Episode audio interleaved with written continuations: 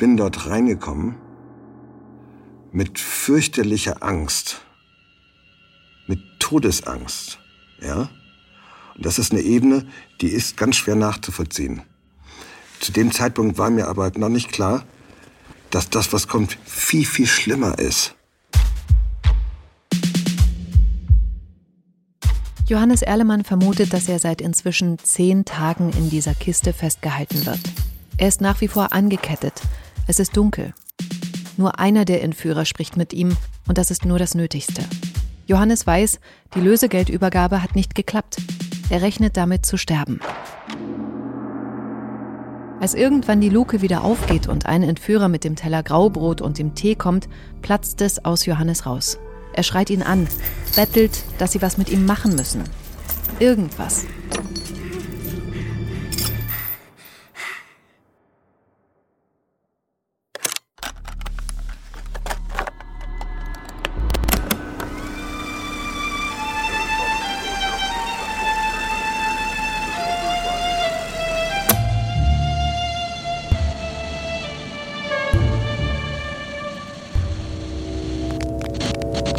Erlemann, der Podcast.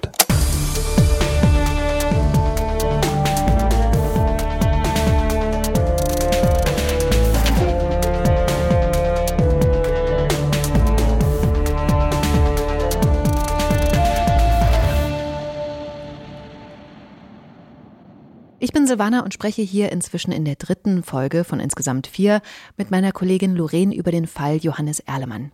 Hi. Wir arbeiten beide bei RTL und ich habe mir den Film und die Doku auf RTL Plus angesehen, das stundenlange Rohmaterial, in dem Johannes Erlemann schildert, was ihm damals im März 1981 passiert ist. Lorraine hört jetzt hier im Podcast alles zum ersten Mal. Was denkst du, Lorraine, wie reagiert der Entführer, dass er so angeschrien wird? Also bisher sind sie ja gar nicht so aggressiv gewesen, würde ich sagen. Ich meine, sie haben es nicht mal mit dem Chloroform hinbekommen, ihn richtig zu betäuben. Deswegen kann ich mir vorstellen, dass es vielleicht Überforderung auslöst und sie vielleicht erstmal so gar nicht damit umgehen können. Also erstmal passiert nichts. Der Okay. Entführer geht raus wie immer und Johannes macht sich jetzt natürlich noch mehr Gedanken. Oh mein Gott, jetzt habe ich es komplett verkackt. Was habe ich nur gemacht? Jetzt kommt vielleicht gar keiner mehr, nie mehr. Ach, scheiße. Ja, aber es dauert nicht lange, da geht die Luke wieder auf. Johannes sieht den Entführer mit seiner Taschenlampe in der Hand in die Kiste robben. In der anderen Hand hat er ein Kartenspiel.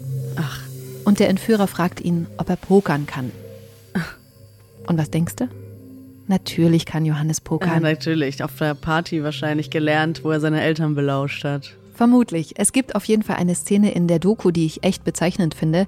Da wird eine Original-Tonbandaufnahme eingespielt von Unterhaltungen, die Johannes nach seiner Freilassung mit einem Psychologen der Polizei geführt hat, die mitgeschnitten wurden. Ah. Da erzählt Johannes dem Psychologen das mit dem Pokern und weil der Mann offensichtlich so erstaunt oder ungläubig guckt, fragt Johannes diesen Professor, ob er weiß, was Pokern ist. Ah. Das fand ich so cool, wie Ja. so ein Elfjähriger, also weil das ist ja eine Originaltonbandaufnahme, den offensichtlich älteren Mann fragt, wissen Sie, was Pokern ist? Ist super. Stimmt, also ja.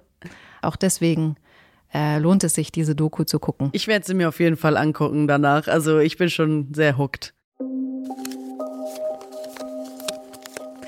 Jedenfalls will der Entführer natürlich auch um etwas spielen. Also das ist ja hier kein Kindergarten. Der meint das wirklich ernst. Das äh, soll kein Mensch ärgerlich nicht werden, sondern richtig pokern. Und deswegen fragt der Johannes nach seinem Einsatz. Hä? Aber er hat doch nichts, au- außer gefrorenes Nutella. Hm, er hat noch was. Er hat eine Kette um den Hals. Ah. Und das ist natürlich nicht irgendeine. Die ist natürlich von Cartier. Und der Anhänger ist ein kleiner Goldbarren. Echtes Gold nehme ich an. Natürlich. Das ist das einzige Wertvolle, was Johannes hat. Sonst hat er ja nur die Fotos von seiner Eisenbahn in der Jackentasche und eben das Nutella-Glas. Und äh, deswegen setzt er eben die Kette. Und dann spielen sie. Jeden Tag. Johannes ist zwischendurch so in den Miesen, dass er seine Kette abgeben muss. Aber er erspielt sie sich wieder und gewinnt und gewinnt. Und diese Beträge, die er gewinnt, die werden genauestens auf einem Zettel notiert. Also Geld. Natürlich. Ah ja. Es geht um Geld.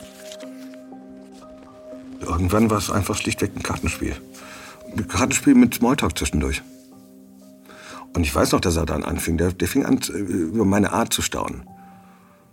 Und sagte, er hätte gerne so ein Kind wie mich. Als Sohn. Der fand mich, glaube ich, irgendwann wirklich gut. Der hat probiert, den bösen Buben zu spielen und ist dann so ein bisschen eingeknickt in der Zeit. Und das war für mich eine Rückgewinnung der Kontrolle, mit der ich aber gar nichts anfangen konnte. Ich wusste nicht wohin, aber ich habe ein bisschen das Ruder übernommen und konnte mir Privilegien ähm, erarbeiten, sodass ich gesagt habe, kannst du die Taschenlampe nicht mal da lassen? Bis zum nächsten Mal, bis du wiederkommst? Bitte.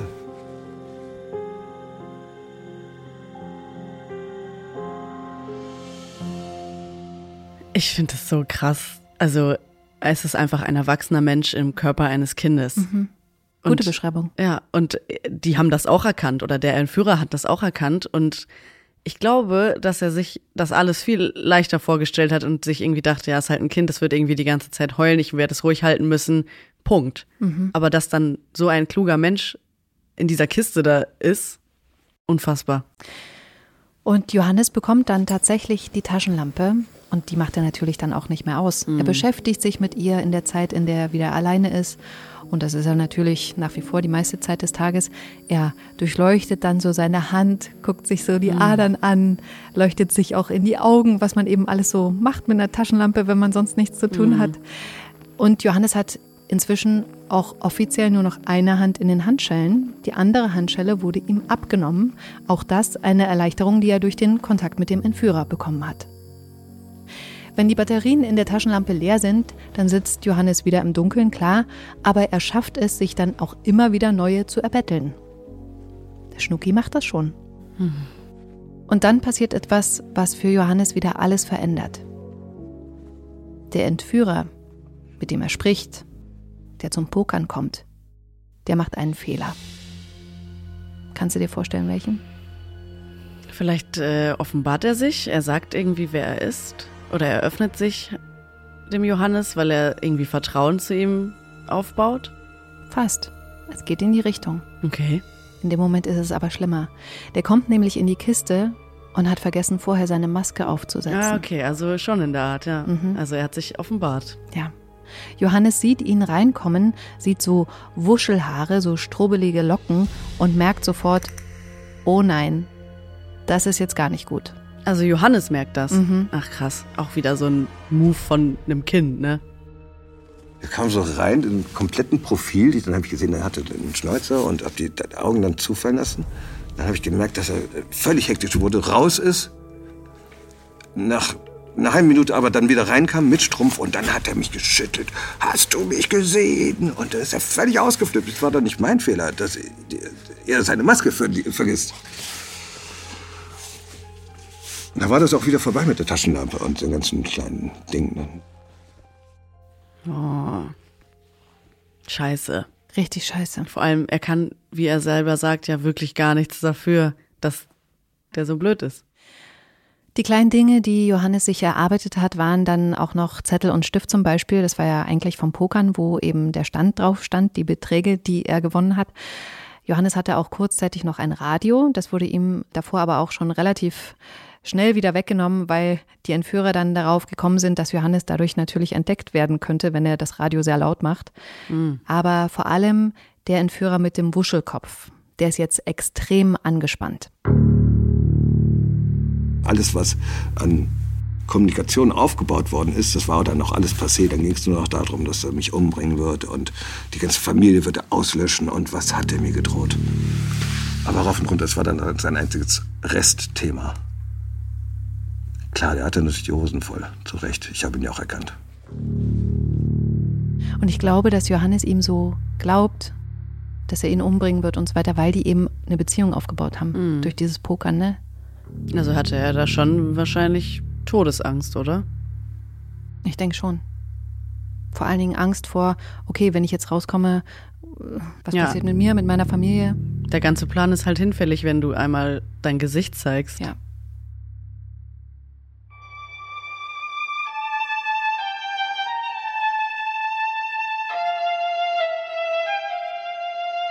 Am 17. März soll Johannes wieder ein Tonband besprechen. Es geht darum, wie das Lösegeld übergeben werden soll. Und weil Johannes ja vermittelt bekommen hat, dass die Eltern schuld sind, dass es beim ersten Mal nicht geklappt hat, nimmt er die neue Botschaft auch entsprechend auf. So im Sinne von, wenn ihr alles richtig gemacht hättet, dann wäre ich jetzt schon frei. Da musste ich viel umdenken in dieser Zeit. Viel neu sortieren viel neu verstehen. Ich meine, man hat ja gewisse Dinge, die einen im Leben glücklich machen, die mich geprägt haben. Und es waren Dinge, die ich irgendwie auch einkalkulieren konnte, ja. Und wenn da plötzlich Dinge gegenüberstehen, die selbst eine Geldübergabe, zumindest aus meiner Sicht, in Frage gestellt haben, ob die überhaupt stattfindet, ja, und äh, überhaupt stattfinden kann und wie viel Engagement ist da überhaupt zu Hause. Das wurde ja plötzlich alles in Frage gestellt. Man muss das ja nur aus meiner Sicht sehen. Und was die suggeriert haben, die Jungs.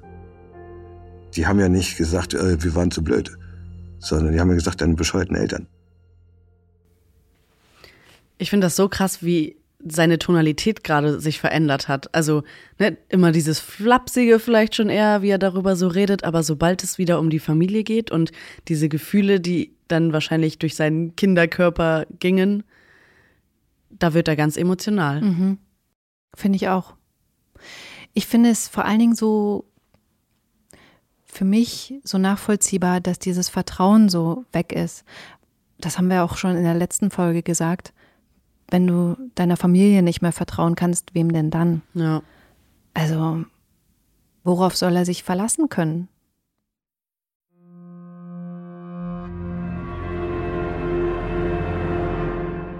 Johannes denkt dann wirklich, okay, wenn mich niemand haben will, dann geht es jetzt so für mich zu Ende. Die Gedanken werden wirklich richtig düster. Ich habe mir nicht mehr Gedanken darüber gemacht, wie es denen jetzt wohl zu Hause geht. Ich habe nur noch an mich selbst gedacht und habe einfach schlichtweg abgewogen, es ist alles okay. Die Sache hier wird kein gutes Ende finden. Und habe mir Gedanken darüber gemacht, wie ich es persönlich am liebsten hätte und bin zum Schluss gekommen, bitte macht, ihr könnt alles machen, das habe ich auch gesagt. Aber lasst mich nicht einfach nur zurück. Lasst mich hier nicht verhungern und ersticken. Das war, das war für mich in meiner Vorstellung, das habe ich mir ganz genau ausgedacht. Und das ist jetzt das erste Mal, dass er nicht mehr nur an andere denkt, sondern mhm. jetzt, wo es um den Tod geht, um seinen, da ist er dann bei sich, ne? Ansonsten. Ja, er hat ja immer gedacht, die ganze Zeit, dass er eh wieder freikommt, ne? Aber dann mit diesen ganzen Bedrohungen noch dazu und irgendwie die Eltern, die ihn vermeintlich im Stich lassen. Mhm. Oh. Was Johannes nicht weiß, es kommt dann in der Nacht vom 19. auf den 20. März zu dieser Lösegeldübergabe. Die Entführer haben sich eine Schnitzeljagd ausgedacht, die Mama Erlemann absolvieren muss. Sie fährt zu einem bestimmten Ort und findet dann dort wieder einen Zettel, wo drauf steht, wo sie als nächstes hinfahren soll und so weiter. Und das geht dann stundenlang. Und irgendwann soll sie die beiden Taschen mit den drei Millionen Mark in einem Waldstück in eine Holzkiste werfen und die Klappe obendrauf auch wieder verschließen. Und das macht sie. Und dann fährt sie so schnell wie möglich wieder nach Hause. Was denkst du? Ist der Johannes dann schon da? Ich glaube nicht, nee. Mhm. Aber ich finde es krass, ist sie da einfach die ganze Zeit auch ohne die, die Polizei? Genau. Also sie macht das komplett als Alleingang. Genau. Also die Polizei wusste Bescheid. Ja. Das sieht man auch in der Doku. Die Polizei hat sogar eine, ein Double sozusagen zur Verfügung gestellt, falls sie es nicht packt, also ah, okay. emotional oder ja. so. Ähm, aber sie hat gesagt, sie macht das alleine. Und ich glaube, sie wusste, dass sie beschattet wird. Mhm. Also sie war in Sicherheit. Sie hat sich nicht in Gefahr begeben. Ja, also es war nicht direkt sozusagen ein Personenschützer dabei, mm, ne, sondern mm. die haben sich bedeckt natürlich im ja. Hintergrund gehalten, weil das eine Bedingung war, dass sie alleine kommen sollen. Ah ja, klar. Beziehungsweise eigentlich sollte noch der Opa dabei sein, also der Vater des Vaters. Mhm. Aber dem ging es nicht so gut. Mhm. Deswegen hat sie es dann alleine gemacht. Es passiert auf jeden Fall nichts. Kleiner Abschweif jetzt, weg von der Geschichte um Johannes, der ja da in dem Verschlag sitzt. Die Polizei macht nämlich erstmal auch nichts. Sie beobachtet jetzt in diesem Waldstück die Kiste, in die Mama Erlemann das Geld geworfen hat. Die Ermittler wollen ja die Entführer auf frischer Tat schnappen. Aber es kommt keiner. 14 Stunden lang kommt niemand. Und so lange rührt sich da auch keiner. Wer dann aber kommt, ist ein Anwalt der Erlemanns. Der kommt da in den Wald gestapft, super aufgebracht, der ist richtig sauer und tritt dann aus Frust mit voller Wucht mit dem Fuß gegen die Kiste und die kippelt dadurch so ein Stück und dann sehen alle, huh, da ist ja gar kein Boden in der Kiste. Nein, von unten. Das heißt, die Kiste steht einfach so über einem Gully. Dieser Gullydeckel ist weg, der Gully ist offen und es führt direkt in die Kanalisation. Und damit ist natürlich klar, die Entführer haben da unten mit einem kleinen Bötchen gewartet, bis das Geld von oben reingeworfen wurde und sind dann damit durch die Kanalisation weggeschippert und abgehauen. Das ist ja so krass. Also ich finde das verrückt, weil wir auch schon mal gesagt haben jetzt, dass sie manche Dinge vielleicht nicht so gut durchdacht haben und so, ne, mit dem Chloroform. Aber das ist ja wirklich Next Level. Wirklich. Und daran haben sich übrigens später auch noch andere Lösegelderpresser und andere Kriminelle orientiert an diesem Plan. Krass. Und weil ich es ja schon erwähnt habe, der Plan ging natürlich eben die Tage vorher nicht, weil die Kanalisation wegen des Hochwassers des Rheins viel zu voll war und dann Ach, konnten sie, sie, nicht mit dem, ertrunken. ja. konnten sie mit dem Boot da nicht rein. Zurück zu Johannes. Der sitzt in seiner Kiste und merkt, hm, da kommt jetzt aber länger als sonst niemand. Und in seinem Kopf fängt es an zu rattern. Und da dachte ich, scheiße, die Arschlöcher machen genau das, was ich nicht wollte, ja. Da habe ich gedacht, ah, vielleicht gab es ja doch eine Geldübergabe. Und sie sind jetzt einfach weg mit der Kohle. Feierabend. Ich meine, ich war ja schon begraben. So, ist doch prima. Krass, wie der es hinten raus auch sagt, ne? Ja. Da hört man ja so, wie tief, tief das bei ihm sitzt. Ja, also ne, ich finde es krass, wie dieser Eindruck sich gerade verändert von Johannes, weil ich wirklich am Anfang dachte, okay, der hat das so weggesteckt. Aber das gibt mir gerade ganz andere Gefühle. Mhm. Also ich bin ja schon begraben. Für sich war er schon tot. Mhm. Es ist jetzt Freitag, spät am Abend, zwei Wochen nachdem Johannes entführt und in der Kiste eingesperrt wurde. Da geht dann die Luke doch wieder bei ihm auf. Johannes bekommt wieder den Kopf abgeklebt, einmal rundum, so wie schon am Tag der Entführung. Auch seine Hände werden mit dickem Klebeband vor dem Körper gefesselt. Er wird wieder in die Kiste verfrachtet, in der er zu seinem Verschlag transportiert wurde. Die wird dann wieder eine Weile in der Gegend rumgetragen und irgendwann muss er aus der Kiste aussteigen und in einen Kofferraum klettern.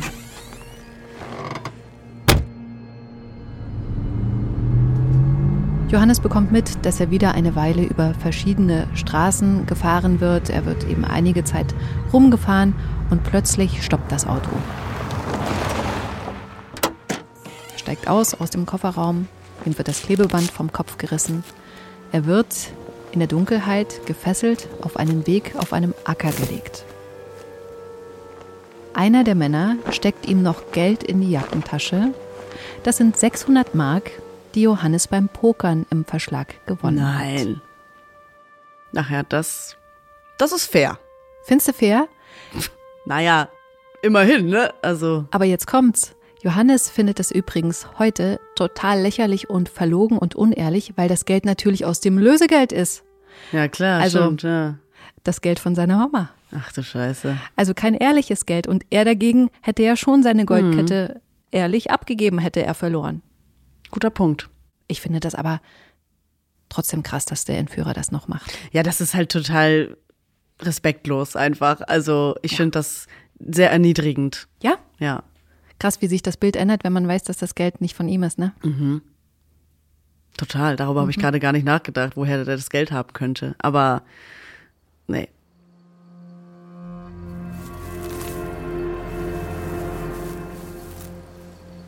Johannes liegt jetzt da also auf diesem Acker. Und obwohl die Spielschulden beglichen wurden, ist Johannes sich sicher, jetzt werde ich überfahren. Aber das passiert nicht. Sie fahren rückwärts weg. Johannes wurstelt seine Hände aus dem Klebeband, steht auf und fällt direkt wieder um. Weil sein Kreislauf das natürlich nicht mitmacht. Ja. Der saß ja zwei Wochen lang in dieser Kiste. Also liegt er jetzt auf dem Acker, die Sterne über ihm, das beschreibt er so, die tanzen regelrecht, weil sich alles in seinem Kopf dreht. Aber er ist frei. Er lebt. Boah, das ist schon heftig. Also, wie äh, diese Realisation sein muss für ihn, dass er jetzt frei ist, nach so langer Zeit. 14 Tage waren es. Überleg mal, wie lange 14 Tage sind. Und dann sitzt du die ganze Zeit, hast überhaupt gar keine Eindrücke, hast keine frische Luft. Das erste Mal wieder frische Luft alleine. Was muss das mit einem Menschen machen? Also alleine diese Überforderung, das jetzt wieder zu haben. Also, Ich finde das auch so toll, wie er das in der Doku erzählt und wie es im Film dargestellt ist, wie die Sterne tanzen. Was das für ein Glücksgefühl ist. ja, das ihn. also wirkt ja wie paralysiert, so, ne? Ja, krass.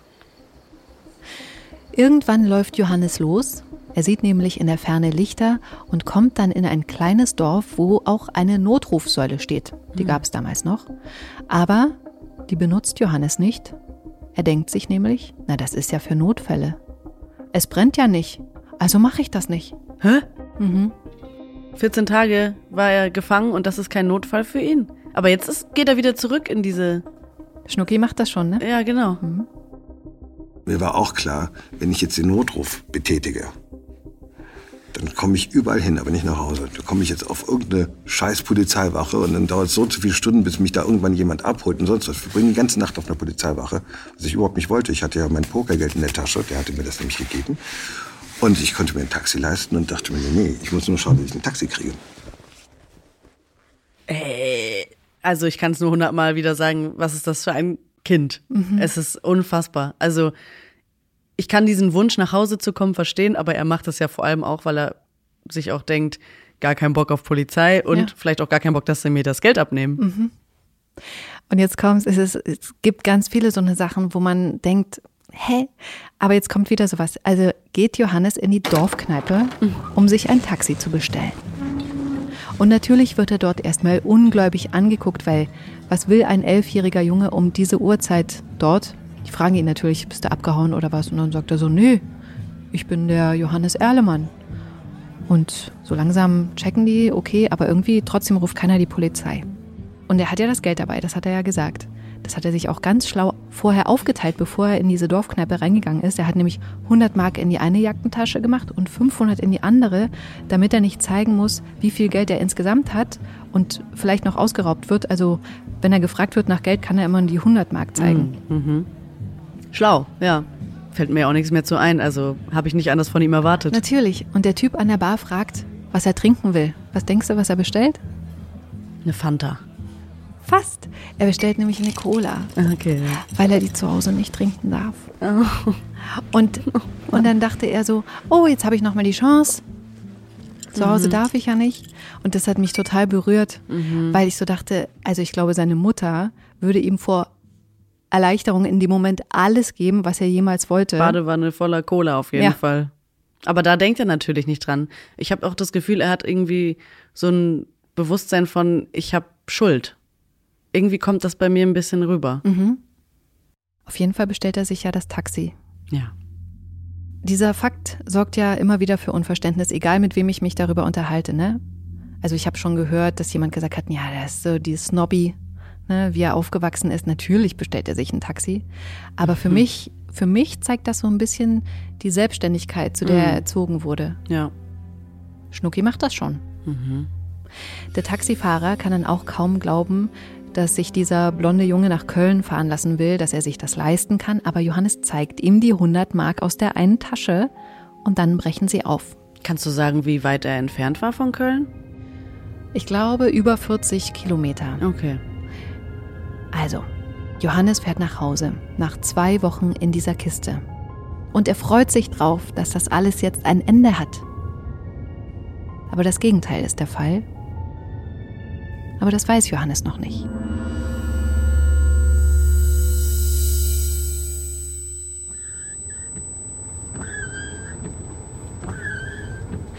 Er sitzt im Taxi, er hört, wie die Scheibenwischer über die Frontscheibe quietschen, als Nieselregen einsetzt und er hört endlich wieder Musik. Das, was er so liebt. im Radio läuft In the Air Tonight von Phil Collins.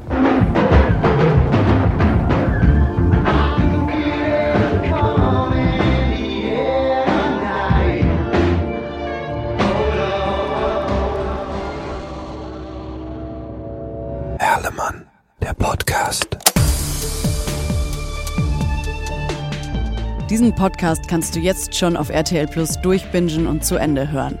Hier erscheint die nächste Folge dann in einer Woche. Dieser Podcast basiert auf den Schilderungen von Johannes Erlemann. Daraus entstanden sind außerdem der Film Entführt, 14 Tage Überleben sowie die Doku Lebenslänglich Erlemann. Beides ist auf RTL Plus abrufbar und wirklich zu empfehlen, weil da auch nochmal andere Perspektiven gezeigt werden, andere O-Töne zu sehen sind und natürlich auch ganz viel Zusatzmaterial, wie zum Beispiel Originalfotos. Im Frühjahr 2024 erscheint außerdem ein Buch zu dem Fall, das Befreit heißen wird. Da geht es vor allem um Johannes Zeit danach. Dieser Podcast ist eine Produktion der Audio Alliance für RTL Plus. Wir sind Silvana Katzer und Lorraine Rahe. Recherche und Skript Silvana Katzer. Postproduktion und Sounddesign Nikolas Femeling. Executive Producers Andrea Zuska und Christian Schalt. Vielen Dank an Ivy Hase und Sophia Engbers für das redaktionelle Sparring und Jutta Doberstein für die Gespräche mit Johannes, die diesem Podcast zugrunde liegen.